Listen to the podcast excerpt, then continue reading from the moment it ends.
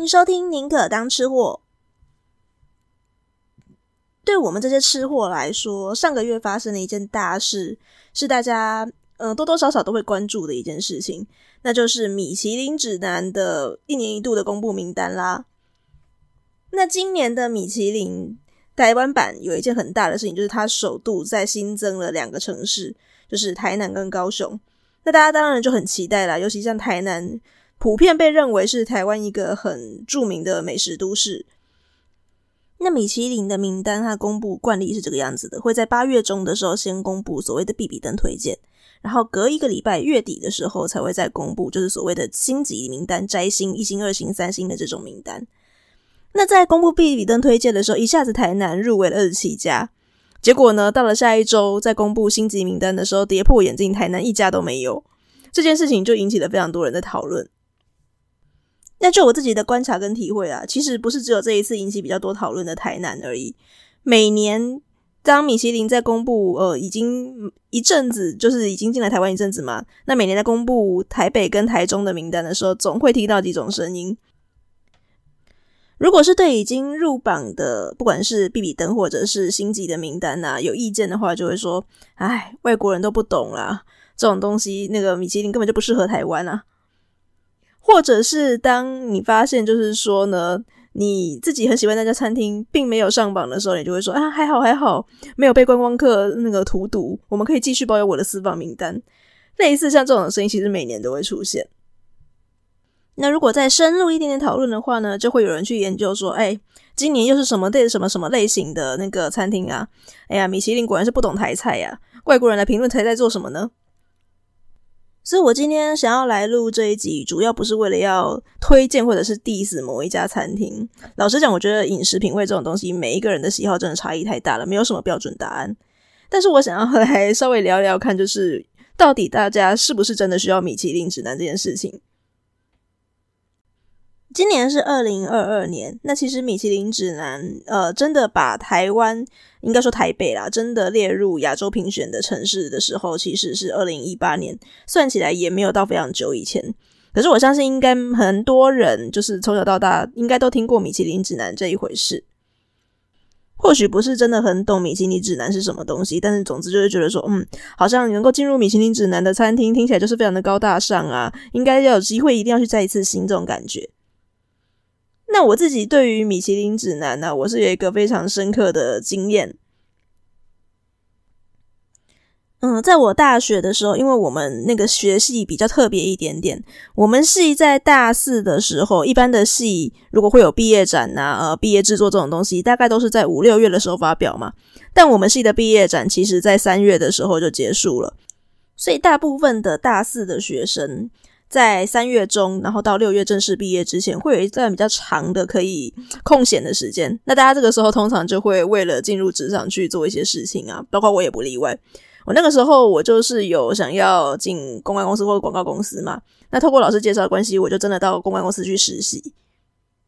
那因为那个时候我只是一个实习生而已，真的不可能叫实习生去做企划或什么东西，顶多就是帮叫你帮忙呃打打杂呀，或者是能够叫你帮忙找资料。然后呢，让你一起参与开一些会就很不错了。那所以我那段时间做的比较多，就是在做找资料的工作。那公关公司会办各式各样各种的活动。有一天呢、带我的那个姐姐，她就跟我说：“嗯，我需要你帮忙找我们下一场活动需要的东西。你帮我去搜寻地表最便宜米其林餐厅，然后把找到的资料整理一下，再来跟我说。”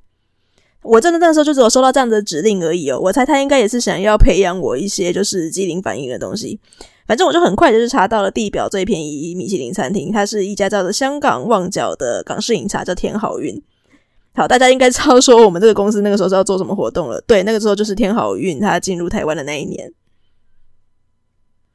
讲这一段是因为在那之前我或多或少听过米其林指南，但是了解不深。我只知道说它是一个嗯很有名的米美食评鉴，它是由米其林这公司所推出的。除此之外，并没有太深的了解。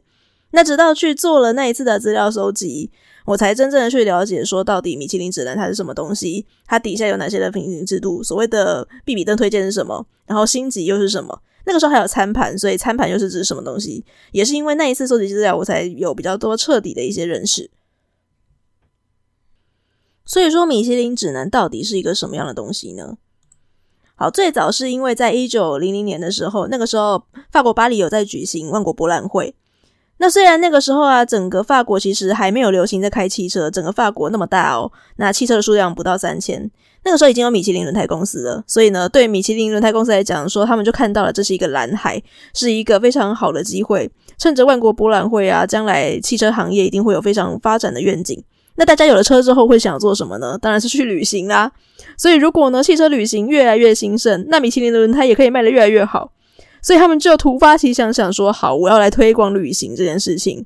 他们就把呃地图、加油站。旅馆、汽车维修厂等等等等，反正就是你要去开车旅行的时候所需要的一些资讯，全部集结起来，把它出成了一本大概是随手手册大小的米其林指南，可以让大家开车的时候就把它随身带在车上，然后呢，可走到哪里去的时候就可以搜寻看看，说，诶，这边附近有没有哪个地方可以住啊？我的这里需要的加油站在哪里？那来到这边有没有什么好吃的啊？所以把这些东西呢，把它集结成米其林指南之后呢，一开始是免费提供给他的客户做索取的。只要你是米其林轮胎的顾客，你都可以有一本米其林指南。那一直到了二一九二零年，这样子发了二十年的时候啊，他们就发现说，诶，我每年精心制作这个米其林指南，居然被人家拿来做什么？拿来垫那种桌脚啊，或是拿来啊盖东西之类的。那时候呢，米其林兄弟他们就赫然发现说，原来人类的消费心理啊是很奇妙的。如果给你一个免费的东西，你就会觉得说它不值得珍惜。但是如果一个东西同样的内容，我需要花钱去跟你购买的话，他就会觉得说，嗯，这个东西一定是很有用的。所以米其林指南呢，就变成了用贩售为主。那慢慢它里面的这些呃，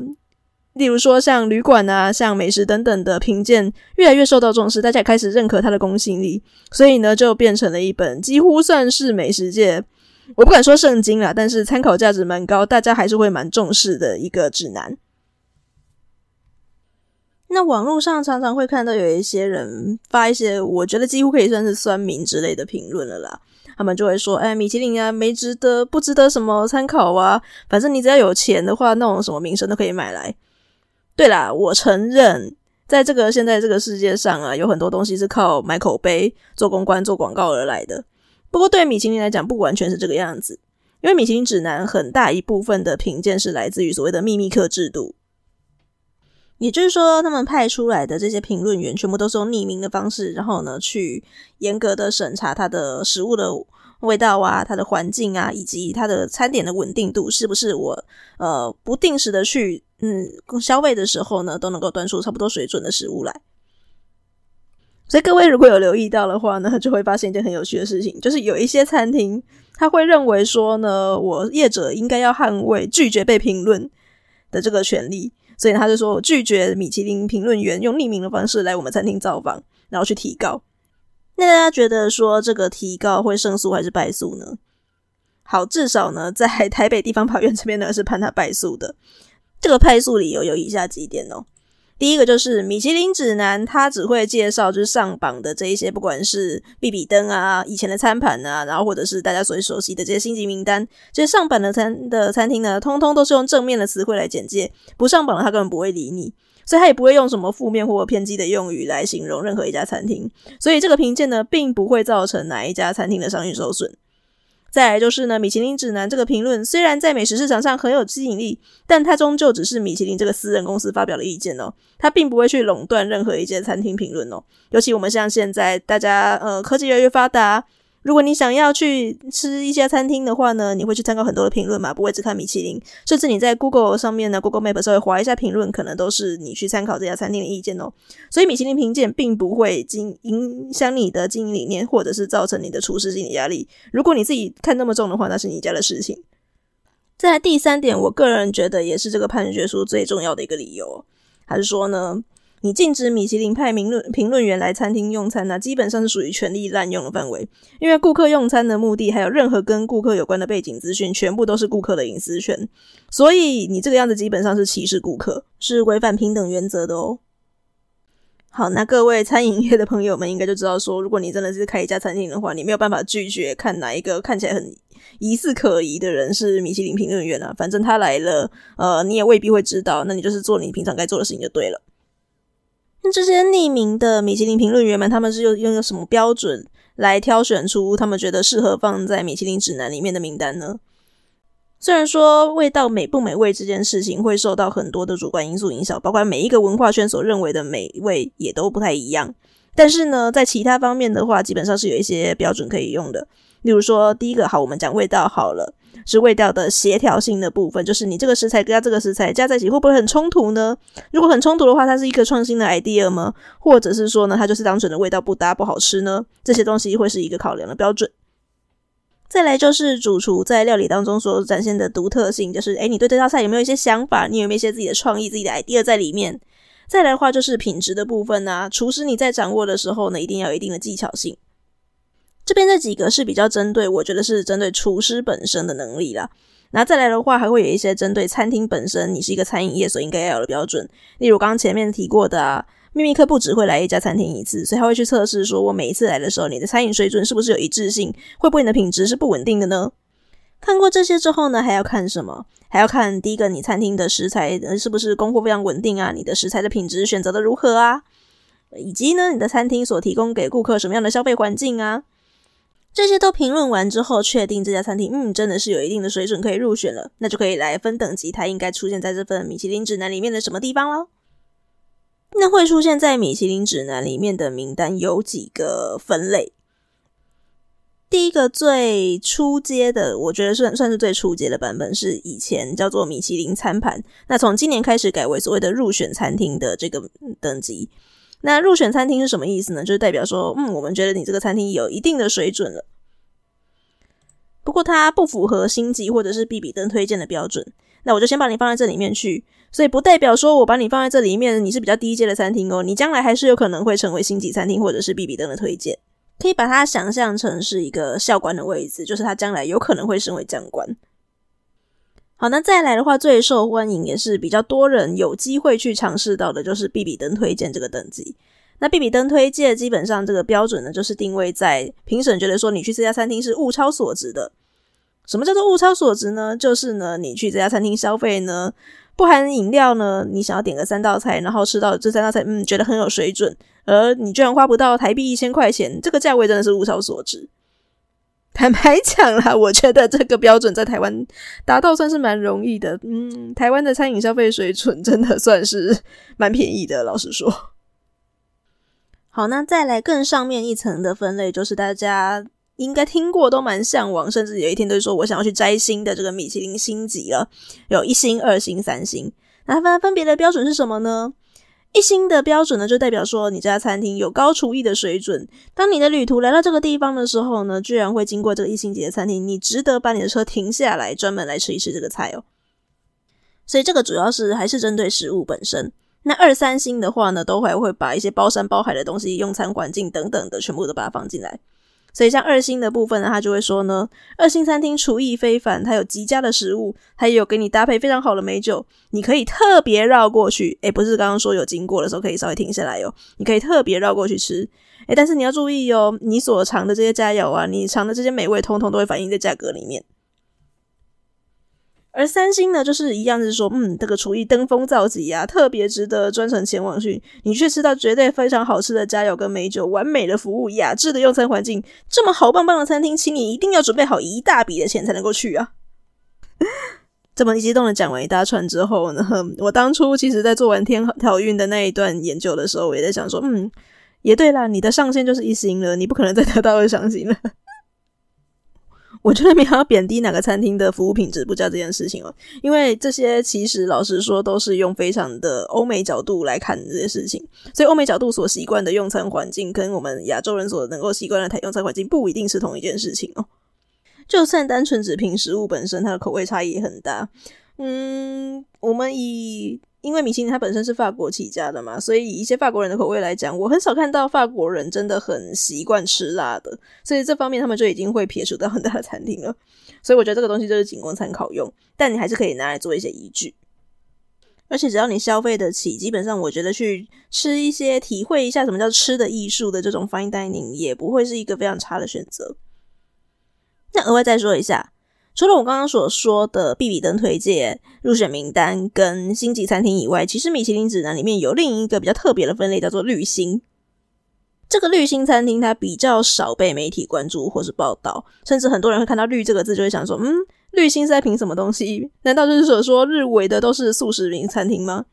其实不是哦，这个绿星的意思就是指说呢，我们这个餐厅不但它在呃味道本身、环境本身，然后把控的不错以外，它另外还有在永续方面非常的努力哦。所以可能像是嗯，我们的餐厅本身呢是使用一些绿建筑，或者是说我的厨余系统、我的废弃物回收处理呢处理的很不错，都是有注意到永续发展，以及我的产品、我餐厅的一些食材来源呢，我可能使用一些比较季节性的食材，所以去避免那我的进货的时候呢所产生的很多的碳足迹。这方面的部分呢，如果有在努力到的部分的话，是有机会可以入选到绿星的名单里面。好，就这样子很快速的跟大家讲完了米其林指南到底在评些什么东西，以及它里面的分类以外，那我们来聊聊今天最重要的主题，就是米其林指南，我们到底需不需要这个指南？好了，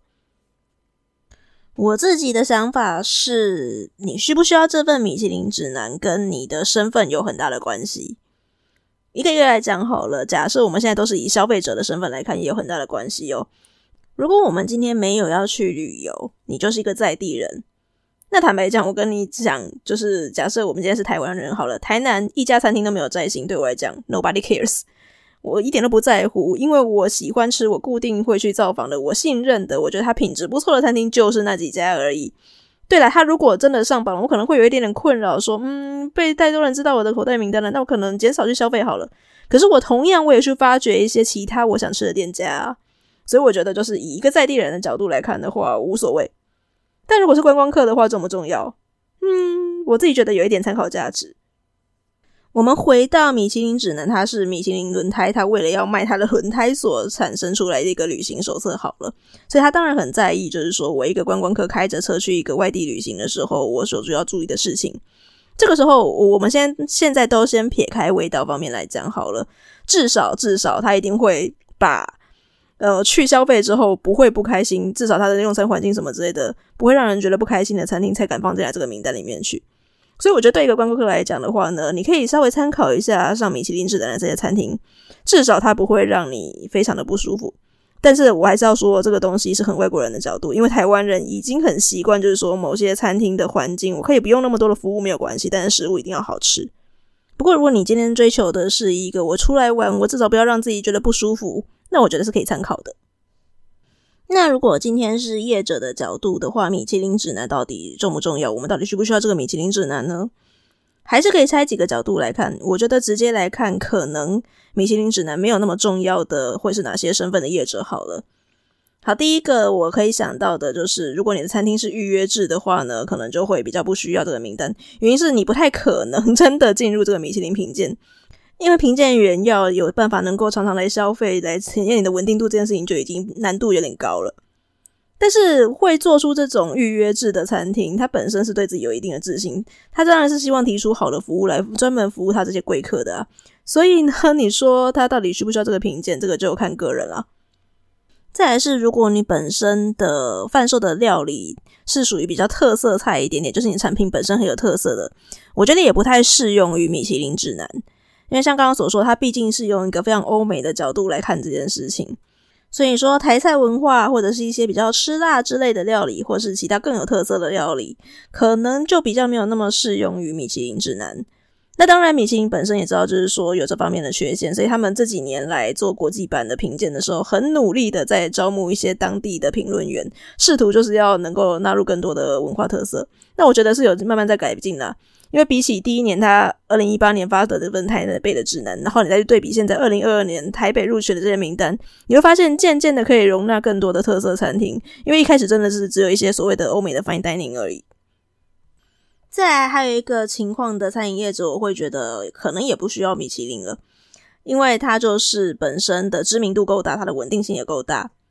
我可以举一个很实际的例子，非常具体，就是鼎泰丰。老实说，我并不是觉得说鼎泰丰有好吃到哪里去，但是呢，我觉得它很难得的一点就是它的稳定性非常高，因为几乎去每一间分店，当然或多或少口味会有点不一样，但它是非常稳的，不太会踩到雷。而且鼎泰丰本身它的那个知名度也已经大到，就是有很多的外国客来到台湾的时候会指定说我要去吃鼎泰丰的小笼包，那鼎泰丰就没有摘星啊。那它的原因也是因为，就是说，其实它里面卖的东西都非常的普遍了。你到夜市去，哪边可以找不到小笼包，或者是其他的品项，或多或少都可以找得到。这个对于秘密客他们很看重的原创性、独一无二性，其实就是没有符合在这个标准里面去，所以也不会摘星。可是对他来讲有差吗？大家还是会想到，就是说，嗯，小笼包不鼎泰丰。所以我觉得像这种状况的餐饮业者，你也可以不用去在乎说米其林评鉴里面有没有我，因为消费者已经会信赖你了。所以我觉得真正非常的在乎我是不是需要这个米其林指南的餐饮也是不符合以上几个条件，但是你又把你的行销 看得非常重的这件事情。所以常常在每年的米其林指南名单公布之后啊，你就会看到前前后后有一些新闻出现了，他就会说什么某某餐厅是米其林遗珠。诶，因为我本身是做公关广告出来的，所以这个时候我一看就可以知道说，嗯，百分之百广广编稿。可是，一般消费者可能很容易就会被骗到说，哦，他他是遗珠，那他可能从某些管道就知道说，我的秘密客曾经有想要把我放进那个米其林指南里面吧？那或许又可以去试试看吧。那万一去试了之后，真的觉得说，嗯，不尽人意的时候，这个时候就会反过来骂说，米其林指南没有用啊，不需要，那个根本就是不符合台湾人的标准。嗯，对，我承认，现在所谓的广编新闻、口碑操作跟网友真实的心得分享。这几件事情已经被操作的很难去看出来，我有的时候自己我真的也会中招。老实说，这个唯一避免的方法就是也没有别的啦，你就是多读多看，想办法去多拓展自己的眼界。但你看多了之后，你就会觉得说，哦，哪些是公关公司常用的套路，哪一些可能是真的是网友真正的心得，哪一些有可能是所谓的业配文，或者是哪一些又的是一些写手他收了钱之后呢，去假装是网友，然后呢混在这些网友论坛里面去 po 一些假的心得文。这东西就是你真的要去深入了解，多读多看，然后多了解。以米其林来讲好了，你多了解一些米其林它本身的评鉴制度，然后它可能会在意的是哪些东西，以及它可能会造成的盲点是什么，你才会更清楚说哦，哪些东西可能是被操作出来的。对，我知道听起来是蛮麻烦的，可是媒体试读这件事情本来就是每个人必须要去做自己的功课，我没有办法给你一个非常快的捷径去教你怎么做才是对的。如果有人愿意给你任何的途径，跟你说照着这个蓝猫去做，你就可以分辨什么是对，什么是错，千万不要相信他，他有可能就是想要操作你，想要去误导你的那个人。而若是你真的很愿意自己去多花一点功课，去多了解一些相关的资料内容的话呢，也不会只是米其林而已。我们现在只是一个吃货的角度，但是你可以从这个吃货这件事情去延伸到很多的方方面面。你去看各种其他方面的新闻的时候，你就会看到很多不一样的视角。虽然我本身是公关广告业界的人，我也在做很多的广告，我自己会时时刻刻提醒自己说，我做出来的东西是必须要对得起良心，对，通通要是事实的，然后我才有办法去帮他做一些包装论事。但不是那么多人都会想着这一件事，所以各位还是好好培养一下自己的试读能力。好，今天节目的最后，我们再聊一些比较轻松一点点的东西好了。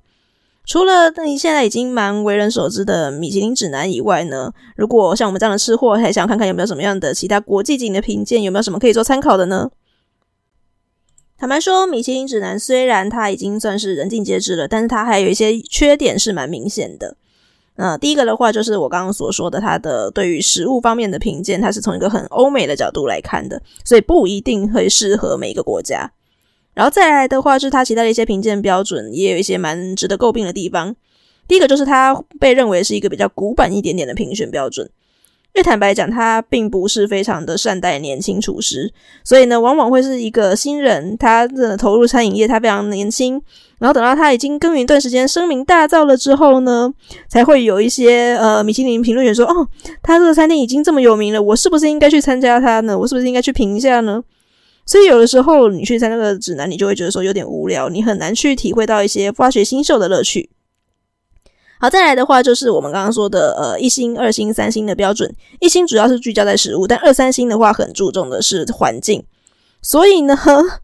二三星有的时候他们的主厨压力会非常的大，那那个餐厅啊会为了不要掉星，尤其像台湾现在的话呢，每年拿三星的就是那个军品的颐宫餐厅嘛，我觉得他们压力一定非常的大，因为他们每年要想办法维持住他那个高级的装潢，想办法维持住他那个环境优美，然后我们能够提供的酒水服务什么的都是要是最好的。所以很多的餐厅，它是为了要维持住二星、三星，它把它注意力全部都花在这些东西上面去，有的时候反而会模糊掉美食初衷。所以除了米其林以外，我们来看看其他份的国际级的美食评鉴标准好了。那我们先来从同样是法国本身的美食评鉴来看，我这边有找了两个，一个叫做高特米鲁厨师帽指南。这个它是由两位法国的美食记者他所创立的评鉴。那在法国呢，我查到的资料，他是说在法国的地位，它是仅次于米其林指南的。相较于米其林，他会考虑一些环境、服务等等等等的，比较属于是餐饮业本身的东西。那高特米鲁的话，他在意的是餐点的本身的纯粹性，它到底就是好不好吃，它的厨师的技术怎么样。那根据这一些指数呢，他会从呃十到二十，从一到二十给出厨师帽的那个标准。所以呢，你那个得分越高的那个餐厅呢，就会给到越多的厨师帽。所以很多的老饕就会觉得说，这是一份更纯粹的，针对美食本身来讲，它的评鉴的标准是更加纯粹。所以整体来说，如果你真的是一个老饕，你毕生的追求就是吃遍各式各样的美食的话呢，你很可以参考这一份标准。但如果你只是一个观光客，你想要快速的来到这个地方体会，说我想要来这边有没有什么好吃的东西，那不用了，你看米其林就好了。那如果你对于餐厅的要求，第一个标准并不是好不好吃，应该说你还是追求好吃的餐厅。可是更重要的是，那个不是你的第一名，更重要的是你有没有觉得说这家餐厅去可以让你享受到极度奢华的派头、极度的奢华的服务的话。那法国有另一个指南，也非常的适合你，这个叫做大公鸡评鉴。好啦，它其实它的真正的字面上的翻译应该叫做世界上最伟大的餐桌评鉴。那基本上它就是由一些非常极度老牌的高贵餐厅所联合成立的，所以里面去的话，它的全部的会被放进去这个指南里面的共同点就是全部都很贵，极尽的奢华，可以让你享受当皇帝的感觉。那如果你就是想要当一个体验一个呃奢华豪气的感觉的话，你就可以去参考这一份评鉴。我这辈子应该是没有机会。再来就把眼光稍微放远一点点，我们把我们的地理位置稍微放宽到同样是欧洲的地方好了。欧洲的话呢，有一份也算是蛮知名的评鉴，叫做红虾指南，它是意大利的指呃美食评鉴。红虾评鉴其实是意大利当地有一家出版集团，它一开始的时候它是发行介绍一些当地的美食啊、酒等等的杂志，所以它在意大利人心目中呢，也算是一个很具权威的美食指南。那它的本身针对的项目非常的明确，它就是在上面评一些意大利料理的。那它的给分方式也很可爱，就是叉子跟虾子。你得到叉子呢，代表你是高级餐厅；虾子就代表你是家庭式的餐厅。所以呢，这些美食专家们他们会到世界各地去，一样是用秘密客的方式去寻访世界各地的意大利餐厅，然后分别呢来提供，就是说我是叉子还是虾子。如果呢你真的有办法同时得到三只叉子、三只虾子的话，你就是一只超级棒的意大利餐厅啦。有趣的是，红虾指南有曾经来过台北。来过一到两次吧，但后来就没有再公布台北版的名单了。不晓得是因为觉得说台北真的不值得，到底是落榜了呢，还是觉得说他们就已经停止来这边秘密客探访了？我是不晓得了。但大家还是可以去稍微参考一下，在二零一九之前，有一些意大利餐厅它是有呃入围过红虾指南的名单的。所以如果你本身想要吃意大利菜的话，这一份是非常值得推荐的那个参考。因为他本身就是意大利人，他对意大利菜非常的挑剔嘛，所以这一份的话，我觉得它是一个看意大利菜蛮值得参考的美食品鉴。另外介绍一个我自己觉得非常有趣的是，呃，米其林指南它在全球各地都有行行那个当地的那个分刊嘛。那本来他在西班牙的时候也有举行，就是西班牙的版本。可是，在二零零九年的时候啊，这个西班牙版本的米其林指南直接给它改名，变成了一个当地的版本的西班牙的料理的评鉴。它叫做这个名字有点难念，我看一下哦，吉利坎普萨指南。好，那基本上呢，它就是把它改名了之后，就直接变成一个西班牙当地的餐厅的评鉴了。所以，如果你对于西班牙你来玩的时候呢，你想要知道哪边有好吃的西班牙料理、好吃的好喝的西班牙的葡萄酒，那我们就可以来看这一份指南。那它评鉴制度呢，就是看说呢，有几颗太阳。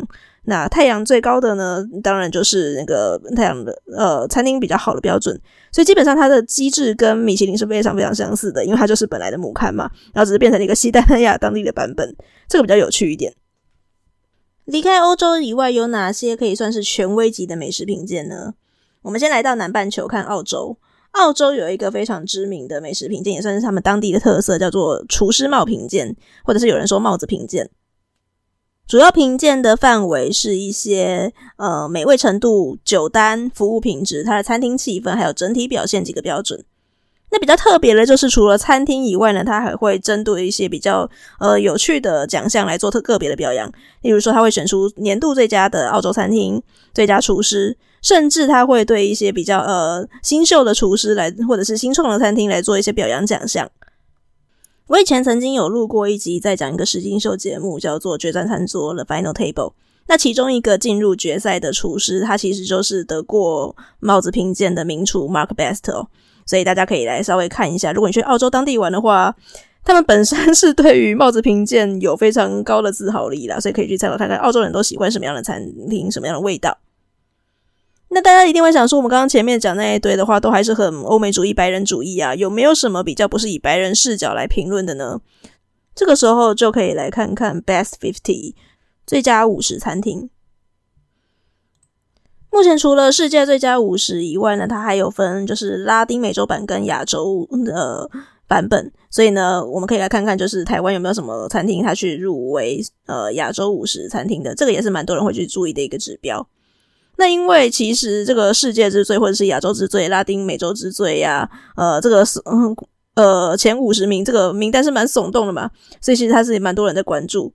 不过老实说，也是有蛮多人在批评说，这个最佳五十餐厅它有一些瑕疵。那第一个就是在于说它的评鉴制度。我们刚刚所说的前面很多，就是例如说像美食记者，或者是像秘密客的制度，它所评鉴出来的那个美食标准。但最佳五十餐厅的话呢，它主要是它的很多的品鉴的评审都是自己有在开业的厨师，所以就被人家说它的公正性有一点问题。那再来的话呢，就是它的这个赞助商呢是矿泉水公司，所以有人就曾经去比对过，就是诶，很多入围这个榜单的公司，它所提供的酒水的矿泉水就是这个赞助商啊。所以，如同我前面所说的公正性的部分的话，大家还是要自己去多做功课、多做研究。但它确实是提供了米其林以外的另一套参考标准。最后再额外多介绍一个，如果大家觉得说前面那一些通通都不符合台湾人本身的文化，你想要有一份真正属于台湾人自己可以评断的标准的美食指南怎么办呢？嗯，在台湾有一些人是努力的想要做一些事情。就在去年二零二一年的时候，有一份二零二零年创刊的刊物，它主要锁定的对象，目标对象其实是比较针对所谓的青年，所以它就是做比较年轻化一点，然后比较质感的那个报道。那这份二零二零年创刊的刊物五百集呢，它在去年的时候呢，就创立一个新的美食评鉴，是真的专门针对台湾本身在地化的美食评鉴。那这个刊物名称叫做五百集嘛，所以它的这个美食评鉴名称就叫五百盘。那它主打的就是说呢，我们就不要从西方观点的惯例点名的这些餐厅来看了，我们从一份聚焦菜色，然后呢，从聚焦台湾本身的一些厨师思路，我们做一个比较崭新一点的尝试，邀请五十位背景比较多元的评审，然后来选出过去的一年当中让他们念念不忘的十道菜，共同的来选出五百五百道菜的菜单，然后呢，看看这五百道菜的菜单所挑选出来的餐厅是不是真的比较符合台湾人的口味跟文化，是不是一份真的比较适合台湾人的美食评鉴。老实说，因为现在就只有选出第一期的名单，也就是去年二零二一年而已，所以呢，他暂时有没有要什么样的公信力呢？我觉得可能要再多观察一点啦。假如他可以真的一直办下去的话，但初步看这个评审的名单的话，还是会觉得蛮有意思的。至少他有如他所说的，真的在评审的背景多元名单这件事情上很努力的做了一些尝试，像是他的背景呢里面呢会有一些呃影视圈的名人，像王伟忠。或者是像名厨，像江正成的，肉的主厨，或者是像呃作家李阳，他本身也是爱吃鬼，然后还有一些呃美食界的 KOL，像是 Soek 啊，或者是一些比较有机会去吃到所谓的豪华料理的名流，这一些比较不同多元背景的人去共同选出来的这一些名单。而且也不仅仅是选出了五百道菜而已，它还有一些比较特别的奖项，像是创新概念奖、最佳融合奖、台味再进化奖、台湾食材奖、经典台味奖等等的。我觉得算是一个蛮有企图心的企划。那到底五百盘能不能够成为一个真的很具公信力的美食评鉴标准呢？我觉得当然就是要看它有没有办法长久的办下去。所以大家第一个的话是先提可能针对这一道，呃，对这个美食评鉴。五百盘它的一个关注度。那你可以去根据他们选出来的这五百道菜里面，你去实际的亲身体会，然后去试试看看。那好或坏，你再决定要不要再继续支持下去。当然，您还是可以说它有一些很显而易见的嗯问题存在，例如说像评审标准里面怎么可以有开业的厨师啊，或者是说这些人都是一些很小圈圈的，然后自己评完之后没有参考更多的呃，例如真的消费者的意见。这一些其实都是可以被提出讨论的，但如果大家就是先把它当成一个玩笑，然后呢不去看它的话，我觉得这个美食评鉴这件事情在台湾基本上就是很难执行。那到时候大家就不要来讲说，就是我们只有一些国外的不符合台湾民情标准的美食评鉴了，因为你根本就不支持台湾本身自己扶持自己的美食评鉴呢。好，以上就是我们今天的节目内容。我们的主题是我们到底需不需要美食米其林指南？那我提出了我的看法，如果你有一些呃自己的看法的话，欢迎跟我们来讨论指教。那我也欢迎就是各位可以提出自己的看法，你可以来影响我，没有问题。那在 Apple Podcast 或者是 Spotify 的话，都可以留言，我们做一些彼此的意见交流。如果你真的很害羞，你不想要让大家看到你的评鉴的话呢，嗯，我有 Facebook 跟 IG，所以呢，你可以来 Facebook 或 Instagram 私讯留下你的意见，我都很欢迎。那只要你愿意来找我玩，让我交流，让我体会到更多的听众的意见的话呢，或许下一次我就有机会改变我的想法。那宁可当吃货，下次再见喽，拜拜。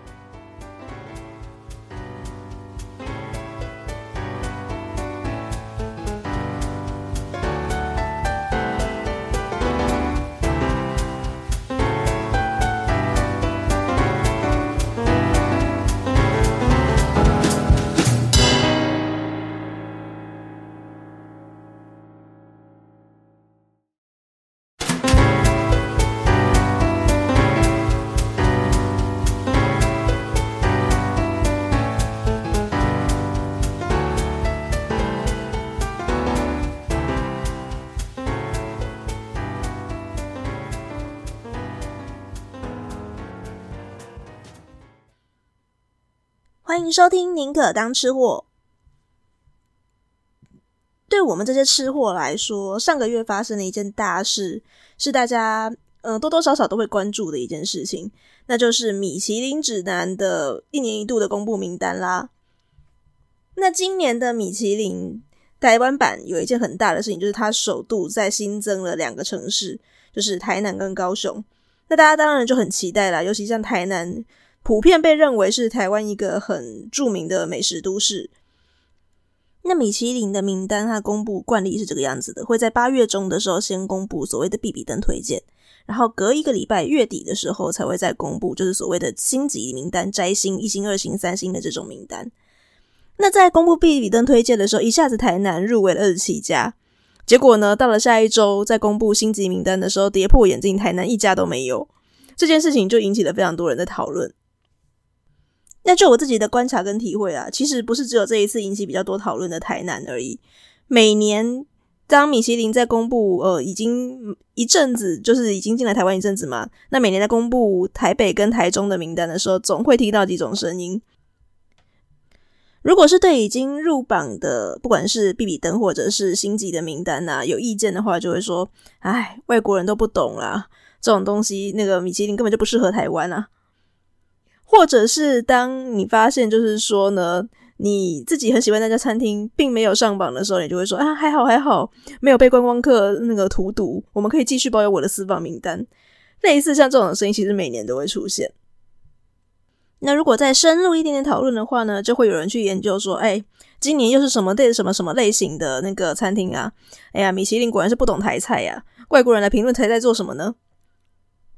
所以我今天想要来录这一集，主要不是为了要推荐或者是 diss 某一家餐厅。老实讲，我觉得饮食品味这种东西，每一个人的喜好真的差异太大了，没有什么标准答案。但是我想要来 稍微聊聊看，就是到底大家是不是真的需要米其林指南这件事情。今年是二零二二年，那其实米其林指南，呃，真的把台湾，应该说台北啦，真的列入亚洲评选的城市的时候，其实是二零一八年，算起来也没有到非常久以前。可是我相信，应该很多人就是从小到大，应该都听过米其林指南这一回事。或许不是真的很懂米其林指南是什么东西，但是总之就是觉得说，嗯，好像能够进入米其林指南的餐厅，听起来就是非常的高大上啊，应该要有机会，一定要去再一次行这种感觉。那我自己对于米其林指南呢、我是有一个非常深刻的经验。嗯，在我大学的时候，因为我们那个学系比较特别一点点，我们系在大四的时候，一般的系如果会有毕业展呐、呃，毕业制作这种东西，大概都是在五六月的时候发表嘛。但我们系的毕业展，其实在三月的时候就结束了，所以大部分的大四的学生在三月中，然后到六月正式毕业之前，会有一段比较长的可以空闲的时间。那大家这个时候通常就会为了进入职场去做一些事情啊，包括我也不例外。我那个时候，我就是有想要进公关公司或者广告公司嘛。那透过老师介绍的关系，我就真的到公关公司去实习。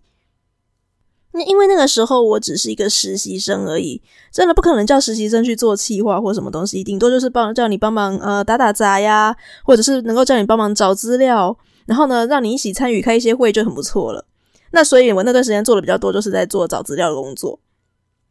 那公关公司会办各式各样各种的活动。有一天呢、带我的那个姐姐，她就跟我说：“嗯，我需要你帮忙找我们下一场活动需要的东西。你帮我去搜寻地表最便宜米其林餐厅，然后把找到的资料整理一下，再来跟我说。”我真的那时候就只有收到这样的指令而已哦。我猜他应该也是想要培养我一些就是机灵反应的东西。反正我就很快就是查到了地表最便宜米其林餐厅，它是一家叫做香港旺角的港式饮茶，叫天好运。好，大家应该知道说我们这个公司那个时候是要做什么活动了。对，那个时候就是天好运它进入台湾的那一年。讲这一段是因为在那之前我或多或少听过米其林指南，但是了解不深。我只知道说它是一个嗯很有名的米美食评鉴，它是由米其林轮胎公司所推出的。除此之外，并没有太深的了解。那直到去做了那一次的资料收集。我才真正的去了解，说到底米其林指南它是什么东西，它底下有哪些的评级制度，所谓的必比登推荐是什么，然后星级又是什么？那个时候还有餐盘，所以餐盘又是指什么东西？也是因为那一次收集资料，我才有比较多彻底的一些认识。所以说，米其林指南到底是一个什么样的东西呢？好，最早是因为在一九零零年的时候，那个时候法国巴黎有在举行万国博览会。那虽然那个时候啊，整个法国其实还没有流行在开汽车，整个法国那么大哦，那汽车的数量不到三千。那个时候已经有米其林轮胎公司了，所以呢，对米其林轮胎公司来讲，说他们就看到了这是一个蓝海，是一个非常好的机会。趁着万国博览会啊，将来汽车行业一定会有非常发展的愿景。那大家有了车之后会想做什么呢？当然是去旅行啦。所以如果呢，汽车旅行越来越兴盛，那米其林的轮胎也可以卖得越来越好。所以他们就突发奇想，想说好，我要来推广旅行这件事情。他们就把呃地图、加油站、旅馆、汽车维修厂等等等等，反正就是你要去开车旅行的时候所需要的一些资讯，全部集结起来，把它出成了一本大概是随手手册大小的米其林指南，可以让大家开车的时候就把它随身带在车上，然后呢，可走到哪里去的时候就可以搜寻看看，说，诶，这边附近有没有哪个地方可以住啊？我的这里需要的加油站在哪里？那来到这边有没有什么好吃的啊？所以把这些东西呢，把它集结成米其林指南之后呢，一开始是免费提供给他的客户做索取的。只要你是米其林轮胎的顾客，你都可以有一本米其林指南。那一直到了二一九二零年，这样子发了二十年的时候啊，他们就发现说，诶，我每年精心制作这个米其林指南，居然被人家拿来做什么？拿来垫那种桌脚啊，或是拿来啊盖东西之类的。那时候呢，米其林兄弟他们就赫然发现说，原来人类的消费心理啊是很奇妙的。如果给你一个免费的东西，你就会觉得说它不值得珍惜；但是如果一个东西同样的内容，我需要花钱去跟你购买的话，他就会觉得说，嗯，这个东西一定是很有用的。所以米其林指南呢，就变成了用贩售为主。那慢慢它里面的这些呃。例如说，像旅馆啊，像美食等等的评鉴越来越受到重视，大家也开始认可它的公信力，所以呢，就变成了一本几乎算是美食界，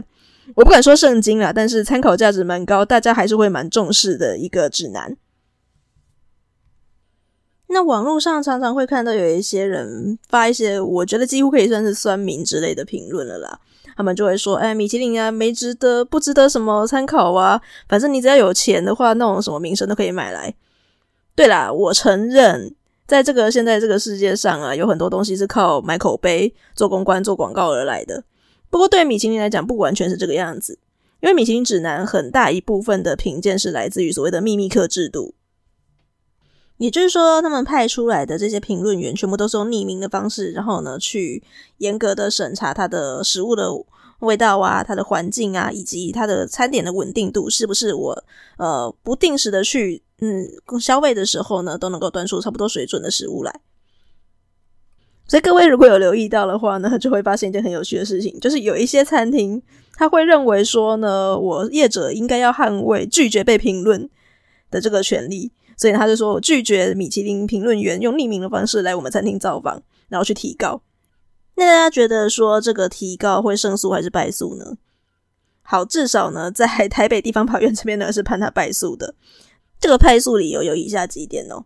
第一个就是米其林指南，它只会介绍就是上榜的这一些，不管是必比登啊、以前的餐盘啊，然后或者是大家所熟悉的这些星级名单，这些上榜的餐的餐厅呢，通通都是用正面的词汇来简介，不上榜的他根本不会理你，所以他也不会用什么负面或偏激的用语来形容任何一家餐厅，所以这个评鉴呢，并不会造成哪一家餐厅的商誉受损。再来就是呢，米其林指南这个评论虽然在美食市场上很有吸引力，但它终究只是米其林这个私人公司发表的意见哦，它并不会去垄断任何一间餐厅评论哦。尤其我们像现在大家呃科技越来越发达。如果你想要去吃一家餐厅的话呢，你会去参考很多的评论嘛，不会只看米其林，甚至你在 Google 上面呢，Google Map 稍微划一下评论，可能都是你去参考这家餐厅的意见哦。所以米其林评鉴并不会经影响你的经营理念，或者是造成你的厨师心理压力。如果你自己看那么重的话，那是你家的事情。再来第三点，我个人觉得也是这个判决书最重要的一个理由，还是说呢，你禁止米其林派评论评论员来餐厅用餐呢，基本上是属于权力滥用的范围。因为顾客用餐的目的，还有任何跟顾客有关的背景资讯，全部都是顾客的隐私权。所以你这个样子基本上是歧视顾客，是违反平等原则的哦。好，那各位餐饮业的朋友们应该就知道说，如果你真的是开一家餐厅的话，你没有办法拒绝看哪一个看起来很疑似可疑的人是米其林评论员啊。反正他来了，呃，你也未必会知道，那你就是做你平常该做的事情就对了。这些匿名的米其林评论员们，他们是用用什么标准来挑选出他们觉得适合放在米其林指南里面的名单呢？虽然说味道美不美味这件事情会受到很多的主观因素影响，包括每一个文化圈所认为的美味也都不太一样，但是呢，在其他方面的话，基本上是有一些标准可以用的。例如说，第一个好，我们讲味道好了。是味道的协调性的部分，就是你这个食材跟这个食材加在一起会不会很冲突呢？如果很冲突的话，它是一个创新的 idea 吗？或者是说呢，它就是单纯的味道不搭不好吃呢？这些东西会是一个考量的标准。再来就是主厨在料理当中所展现的独特性，就是诶，你对这道菜有没有一些想法？你有没有一些自己的创意、自己的 idea 在里面？再来的话就是品质的部分啊，厨师你在掌握的时候呢，一定要有一定的技巧性。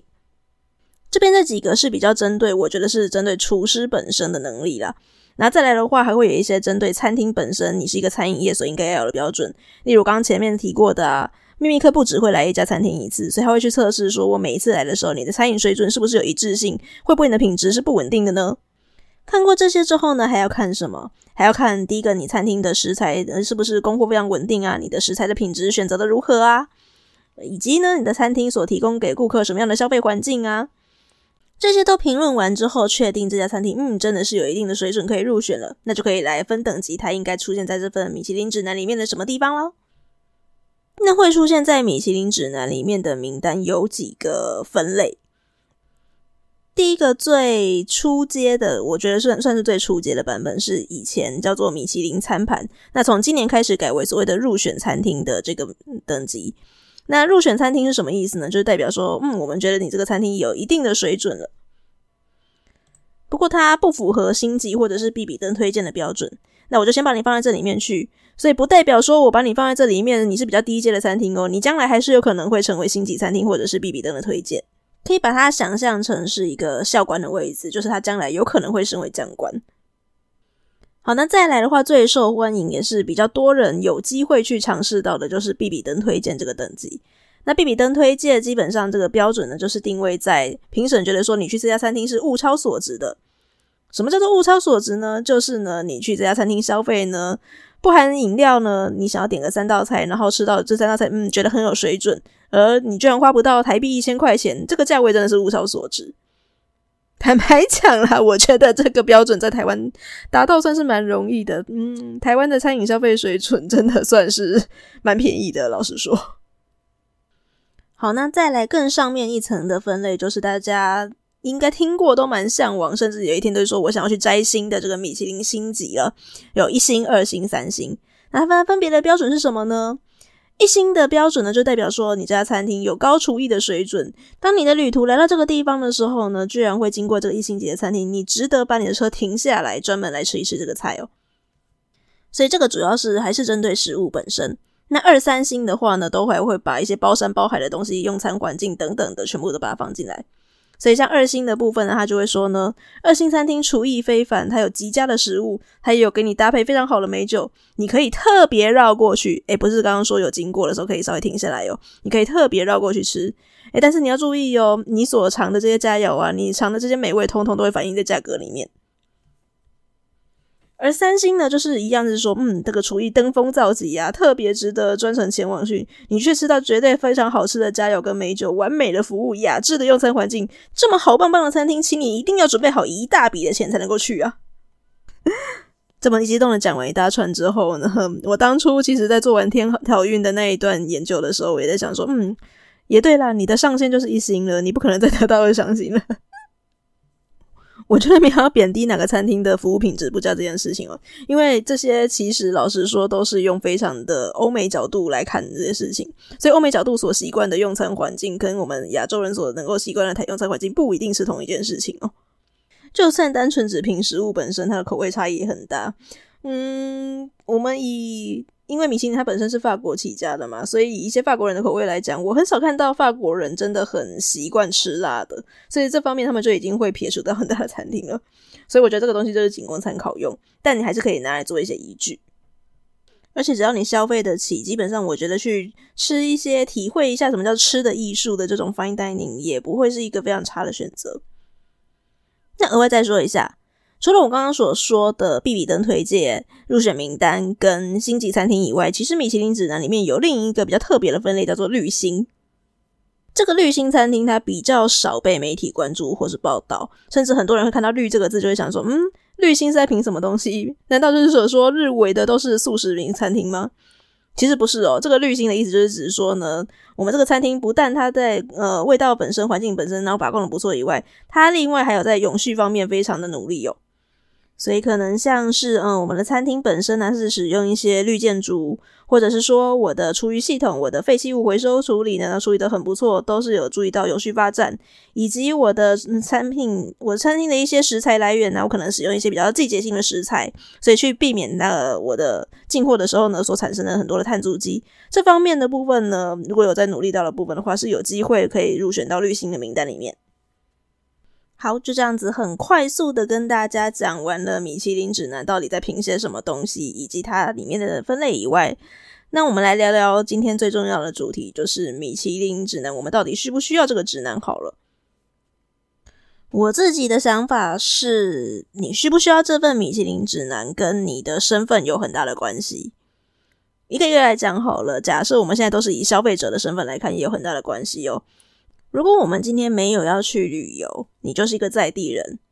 那坦白讲，我跟你讲，就是假设我们今天是台湾人好了，台南一家餐厅都没有摘星，对我来讲，nobody cares，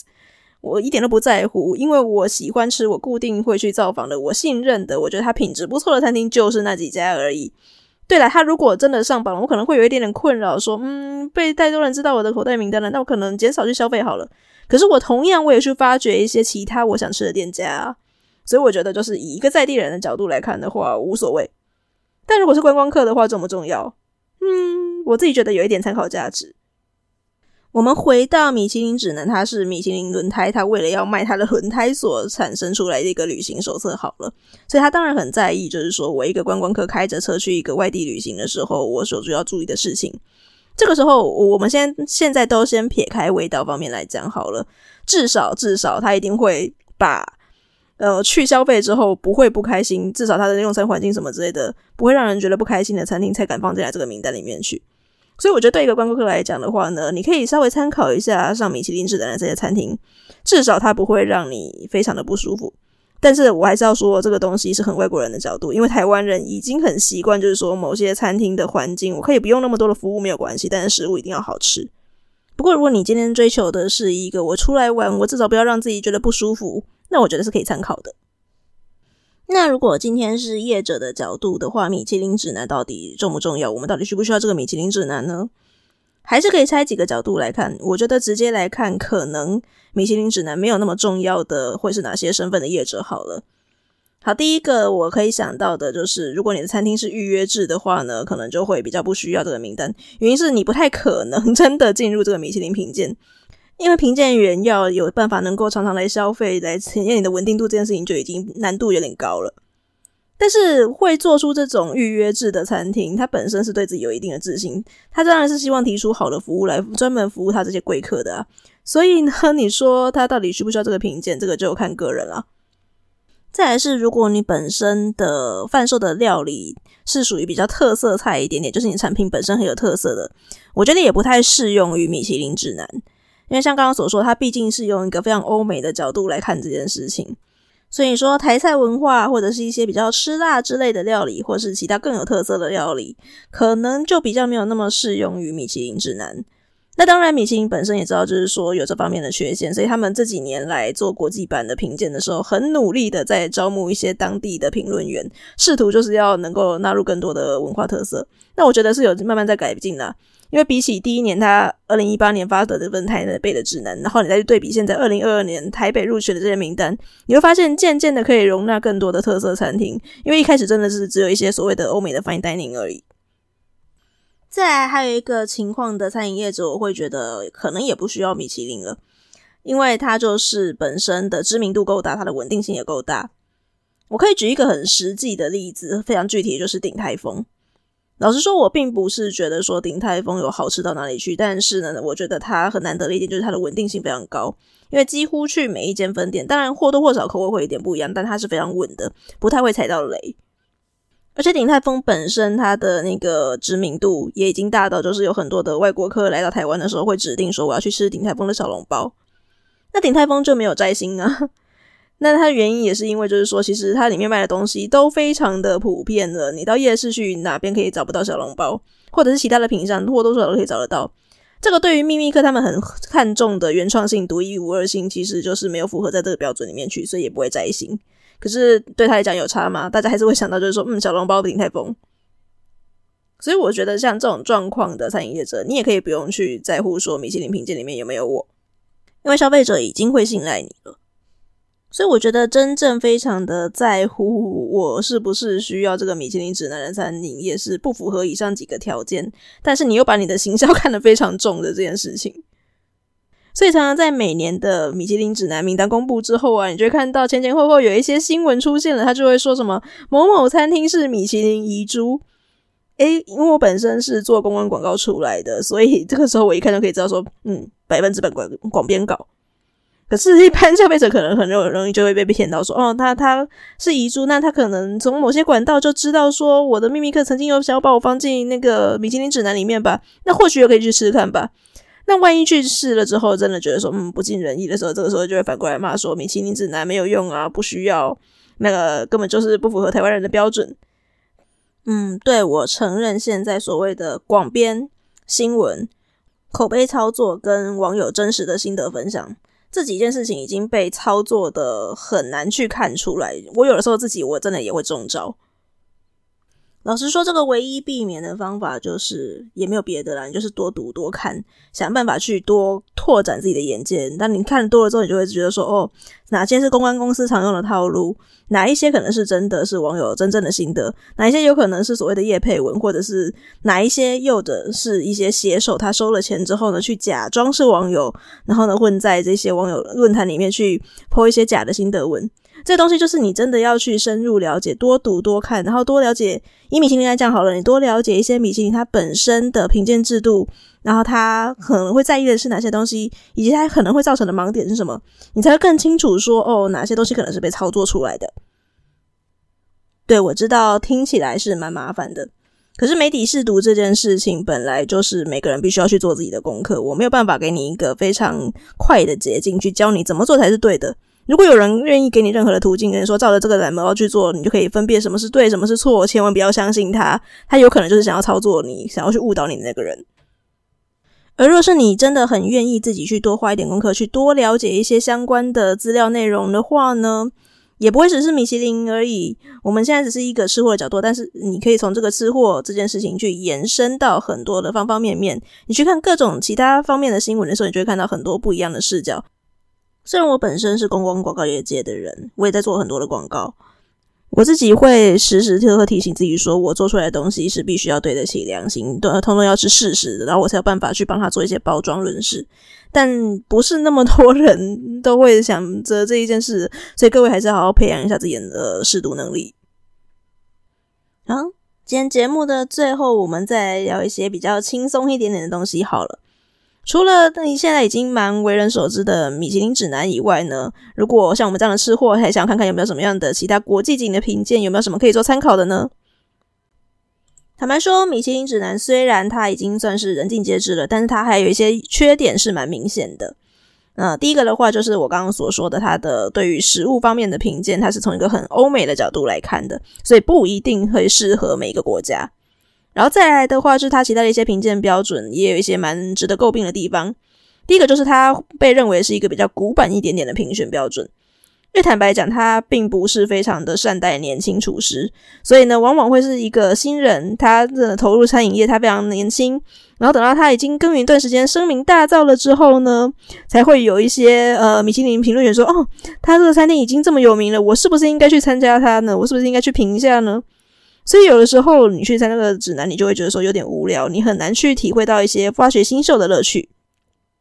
好，再来的话就是我们刚刚说的呃一星、二星、三星的标准。一星主要是聚焦在食物，但二三星的话很注重的是环境。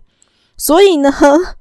二三星有的时候他们的主厨压力会非常的大，那那个餐厅啊会为了不要掉星，尤其像台湾现在的话呢，每年拿三星的就是那个军品的颐宫餐厅嘛，我觉得他们压力一定非常的大，因为他们每年要想办法维持住他那个高级的装潢，想办法维持住他那个环境优美，然后我们能够提供的酒水服务什么的都是要是最好的，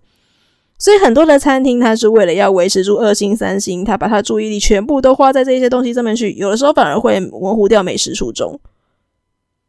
所以，除了米其林以外，我们来看看其他份的国际级的美食评鉴标准好了。那我们先来从同样是法国本身的美食评鉴来看，我这边有找了两个，一个叫做高特米鲁厨师帽指南，这个它是由两位法国的美食记者他所创立的评鉴。那在法国呢，我查到的资料，他是说在法国的地位，它是仅次于米其林指南的。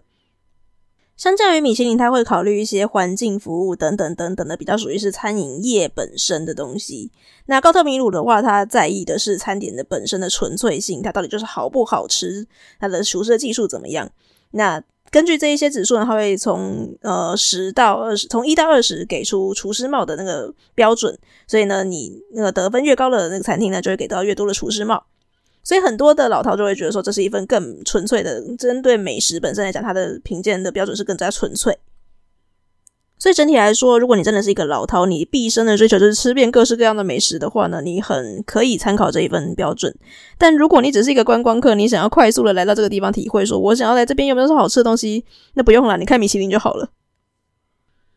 那如果你对于餐厅的要求，第一个标准并不是好不好吃，应该说你还是追求好吃的餐厅。可是更重要的是，那个不是你的第一名，更重要的是你有没有觉得说这家餐厅去可以让你享受到极度奢华的派头、极度的奢华的服务的话，那法国有另一个指南也非常的适合你，这个叫做大公鸡评鉴。好啦，它其实它的真正的字面上的翻译应该叫做世界上最伟大的餐桌评鉴。那基本上它就是由一些非常极度老牌的高贵餐厅所联合成立的，所以里面去的话，它的全部的会被放进去这个指南里面的共同点就是全部都很贵，极尽的奢华，可以让你享受当 皇帝的感觉。那如果你就是想要当一个体验一个呃奢华豪气的感觉的话，你就可以去参考这一份评鉴。我这辈子应该是没有机会。再来就把眼光稍微放远一点点，我们把我们的地理位置稍微放宽到同样是欧洲的地方好了。欧洲的话呢，有一份也算是蛮知名的评鉴，叫做红虾指南，它是意大利的指呃美食评鉴。红虾评鉴其实是意大利当地有一家出版集团，它一开始的时候它是发行介绍一些当地的美食啊、酒等等的杂志，所以它在意大利人心目中呢，也算是一个很具权威的美食指南。那它的本身针对的项目非常的明确，它就是在上面评一些意大利料理的。那它的给分方式也很可爱，就是叉子跟虾子。你得到叉子呢，代表你是高级餐厅；虾子就代表你是家庭式的餐厅。所以呢，这些美食专家们他们会到世界各地去，一样是用秘密客的方式去寻访世界各地的意大利餐厅，然后分别呢来提供，就是说我是叉子还是虾子。如果呢你真的有办法同时得到三只叉子、三只虾子的话，你就是一只超级棒的意大利餐厅啦。有趣的是，红虾指南有曾经来过台北。来过一到两次吧，但后来就没有再公布台北版的名单了。不晓得是因为觉得说台北真的不值得，到底是落榜了呢，还是觉得说他们就已经停止来这边秘密客探访了？我是不晓得啦。但大家还是可以去稍微参考一下，在二零一九之前，有一些意大利餐厅它是有呃入围过红沙指南的名单的。所以如果你本身想吃意大利菜的话，这一份是非常值得推荐的那个参考。因为他本身就是意大利人，他对意大利菜非常的挑剔嘛，所以这一份的话，我觉得它是一个看意大利菜蛮值得参考的美食品鉴。另外介绍一个我自己觉得非常有趣的是，呃，米其林指南它在全球各地都有行行那个当地的那个分刊嘛。那本来他在西班牙的时候也有举行，就是西班牙的版本。可是，在二零零九年的时候啊，这个西班牙版本的米其林指南直接给它改名，变成了一个当地的版本的西班牙的料理的评鉴。它叫做这个名字有点难念，我看一下哦，吉利坎普萨指南。好。那基本上呢，它就是把它改名了之后，就直接变成一个西班牙当地的餐厅的评鉴了。所以，如果你对于西班牙你来玩的时候呢，你想要知道哪边有好吃的西班牙料理、好吃的好喝的西班牙的葡萄酒，那我们就可以来看这一份指南。那它评鉴制度呢，就是看说呢，有几颗太阳。那太阳最高的呢，当然就是那个太阳的呃餐厅比较好的标准，所以基本上它的机制跟米其林是非常非常相似的，因为它就是本来的母刊嘛，然后只是变成了一个西班牙当地的版本，这个比较有趣一点。离开欧洲以外，有哪些可以算是权威级的美食品鉴呢？我们先来到南半球看澳洲，澳洲有一个非常知名的美食评鉴，也算是他们当地的特色，叫做厨师帽评鉴，或者是有人说帽子评鉴。主要评鉴的范围是一些呃美味程度、酒单、服务品质、它的餐厅气氛，还有整体表现几个标准。那比较特别的就是，除了餐厅以外呢，它还会针对一些比较呃有趣的奖项来做特个别的表扬。例如说，他会选出年度最佳的澳洲餐厅、最佳厨师，甚至他会对一些比较呃新秀的厨师来，或者是新创的餐厅来做一些表扬奖项。我以前曾经有录过一集，在讲一个实境秀节目，叫做《决战餐桌》的 Final Table。那其中一个进入决赛的厨师，他其实就是得过帽子评鉴的名厨 Mark Best 哦。所以大家可以来稍微看一下，如果你去澳洲当地玩的话，他们本身是对于帽子评鉴有非常高的自豪力啦，所以可以去参考看看澳洲人都喜欢什么样的餐厅，什么样的味道。那大家一定会想说，我们刚刚前面讲那一堆的话，都还是很欧美主义、白人主义啊，有没有什么比较不是以白人视角来评论的呢？这个时候就可以来看看 Best Fifty 最佳五十餐厅。目前除了世界最佳五十以外呢，它还有分就是拉丁美洲版跟亚洲的版本，所以呢，我们可以来看看就是台湾有没有什么餐厅它去入围呃亚洲五十餐厅的，这个也是蛮多人会去注意的一个指标。那因为其实这个世界之最或者是亚洲之最、拉丁美洲之最呀，呃，这个是嗯 呃前五十名这个名单是蛮耸动的嘛，所以其实它是蛮多人在关注。不过老实说，也是有蛮多人在批评说这个最佳五十餐厅它有一些瑕疵。那第一个就是在于说它的评鉴制度，我们刚刚所说的前面很多就是，例如说像美食记者或者是像秘密客的制度，它所评鉴出来的那个美食标准。但最佳五十餐厅的话呢，它主要是它的很多的品鉴的评审都是自己有在开业的厨师，所以就被人家说它的公正性有一点问题。那再来的话呢，就是它的这个赞助商呢是矿泉水公司，所以有人就曾经去比对过，就是诶，很多入围这个榜单的公司，它所提供的酒水的矿泉水就是这个赞助商啊。所以，如同我前面所说的公正性的部分的话，大家还是要自己去多做功课，多做研究。但它确实是提供了米其林以外的另一套参考标准。最后再额外多介绍一个，如果大家觉得说前面那一些通通都不符合台湾人本身的文化，你想要有一份真正属于台湾人自己可以评断的标准的美食指南怎么办呢？嗯，在台湾有一些人是努力的想要做一些事情。就在去年二零二一年的时候，有一份二零二零年创刊的刊物，它主要锁定的对象，目标对象其实是比较针对所谓的青年，所以它就是做比较年轻化一点，然后比较质感的那个报道。那这份二零二零年创刊的刊物五百集呢，它在去年的时候呢，就创立一个新的美食评鉴，是真的专门针对台湾本身在地化的美食评鉴。那这个刊物名称叫做五百集嘛，所以它的这个美食评鉴名称就叫五百盘。那它主打的就是说呢，我们就不要从西方观点的惯例点名这些餐厅来看了，我们从一份聚焦菜色，然后呢，从聚焦台湾本身的一些厨师思路，我们做一个比较崭新一点的尝试，邀请五十位背景比较多元的评审，然后来选出过去的一年当中让他们念念不忘的十道菜，共同的来选出五百五百道菜的菜单，然后呢，看看这五百道菜的菜单所挑选出来的餐厅是不是真的比较符合台湾人的口味跟文化，是不是一份真的比较适合台湾人的美食品。评鉴，老实说，因为现在就只有选出第一期的名单，也就是去年二零二一年而已，所以呢，他暂时有没有要什么样的公信力呢？我觉得可能要再多观察一点啦。假如他可以真的一直办下去的话，但初步看这个评审的名单的话，还是会觉得蛮有意思的。至少他有如他所说的，真的在评审的背景多元名单这件事情上很努力的做了一些尝试，像是他的背景里面呢，会有一些呃影视圈的名人，像王伟忠。或者是像名厨，像江正成的，弱的主厨，或者是像呃作家李阳，他本身也是爱吃鬼，然后还有一些呃美食界的 KOL，像是 Soek 啊，或者是一些比较有机会去吃到所谓的豪华料理的名流，这一些比较不同多元背景的人去共同选出来的这些名单。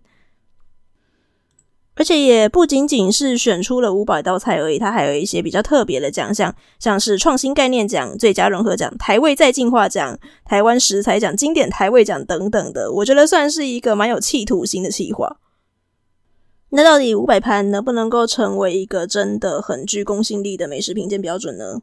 我觉得当然就是要看它有没有办法长久的办下去。所以大家第一个的话是先提可生对这一道，呃，对这个美食评鉴。五百盘它的一个关注度，那你可以去根据他们选出来的这五百道菜里面，你去实际的亲身体会，然后去试试看看，那好或坏，你再决定要不要再继续支持下去。当然，您还是可以说它有一些很显而易见的嗯问题存在，例如说像评审标准里面怎么可以有开业的厨师啊，或者是说这些人都是一些很小圈圈的，然后自己评完之后没有参考更多的呃，例如真的。消费者的意见，这一些其实都是可以被提出讨论的。但如果大家就是先把它当成一个玩笑，然后呢不去看它的话，我觉得这个美食评鉴这件事情在台湾基本上就是很难执行。那到时候大家就不要来讲说，就是我们只有一些国外的不符合台湾民情标准的美食评鉴了，因为你根本就不支持台湾本身自己扶持自己的美食评鉴呢。好，以上就是我们今天的节目内容。我们的主题是我们到底需不需要美食米其林指南？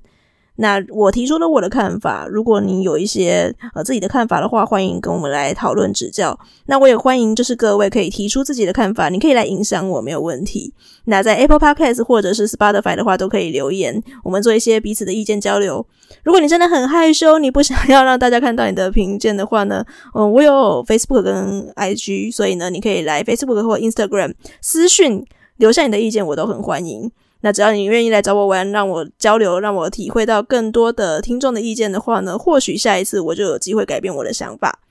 那宁可当吃货，下次再见喽，拜拜。